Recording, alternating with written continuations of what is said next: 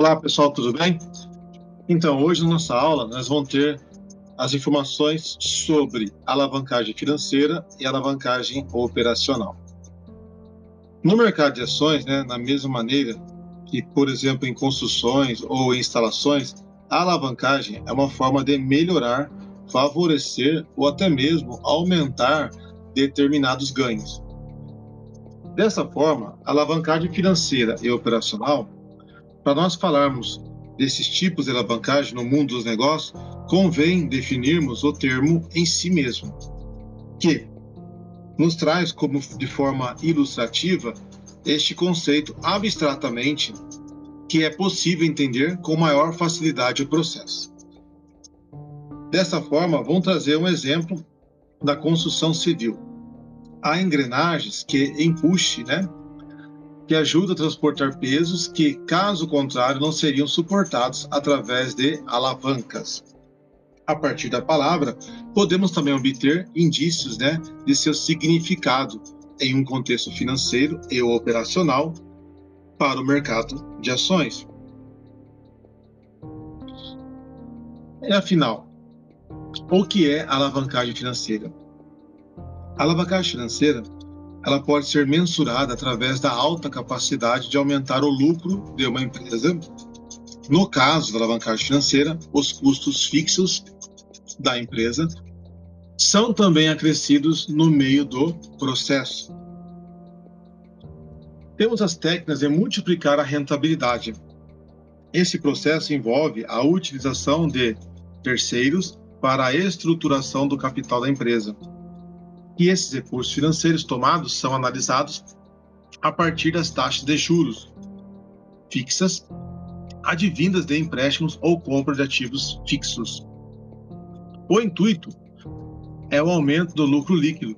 Então, o aumento da lucratividade é comparado às despesas financeiras, que também pode aumentar, no entanto, a porcentagem do lucro, podendo aumentar muito de acordo com as medidas tomadas. Dessa forma, a alavancagem também envolverá um certo aumento de despesas bancárias, gastos com juros e etc.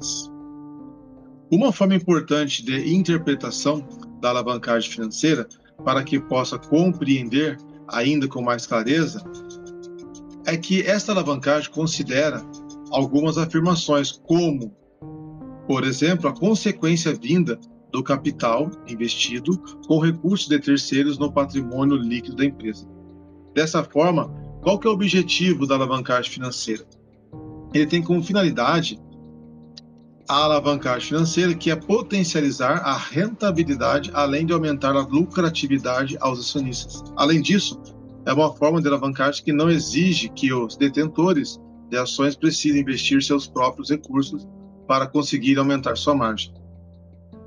Desta forma, podemos considerar a alavancagem financeira de uma forma de aumentar retornos financeiros para os detentores dos ativos através de recursos vindos de terceiros, como empréstimos, ações preferenciais, debentures, outros meios de aquisição de financiamentos vindos de terceiro.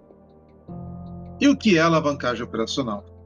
Esse tipo de alavancagem também gera um aumento de lucratividade na empresa, porém será um aumento no percentual de vendas, que e provocará o crescimento no lucro bruto da empresa. Qual que é o efeito da alavancagem operacional? Ele ocorre através da distribuição dos custos fixos através de um volume maior de produção. Consequentemente, o custo unitário da mercadoria será reduzido enquanto a produção irá aumentar. A alavancagem operacional está relacionada aos gastos fixos das empresas. Então, os gastos fixos podem representar um risco para a operacionalidade da empresa. Basicamente, esse tipo de alavancagem visa medir a relação dos custos e os custos variáveis em ligação com as vendas da empresa. Com menor preço, há inversamente um provável aumento do ponto de equilíbrio através da diminuição do valor de venda ao consumidor. Essa é uma maneira de manter a competitividade no mercado frente à concorrência. Há riscos na alavancagem financeira operacional? Com certeza. As empresas podem potencializar seus ganhos, no entanto, o contrário também pode acontecer quando as coisas não caminharem de acordo com o previsto. Como a empresa pode perder através da alavancagem? O movimento financeiro da empresa durante uma operação de alavancagem será alto e realmente haverá muito sendo investido no momento, por exemplo, terceiros, né? O prejuízo que a empresa pode ter, portanto, poderá ser maior do que os ganhos obtidos antes ou depois da decisão da realização da alavancagem.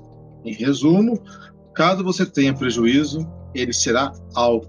Portanto, para realizar a alavancagem precisa ser muito bem planejada. Uma expressão idiomática no Brasil que pode muito bem representar essa situação é o dar o passo maior do que a perna. Durante o processo de alavancagem, a empresa precisará tomar algumas medidas financeiras sérias com montantes que podem ser maiores que o patrimônio da companhia. De certa forma, a alavancagem funciona como um financiamento. Sim, a alavancagem funciona como um financiamento em que o contratante dá uma determinada porcentagem de entrada e que vamos exemplificar como a situação de um financiamento de um carro. O valor total do carro é de 60 mil e o comprador dá uma entrada de 15 mil reais.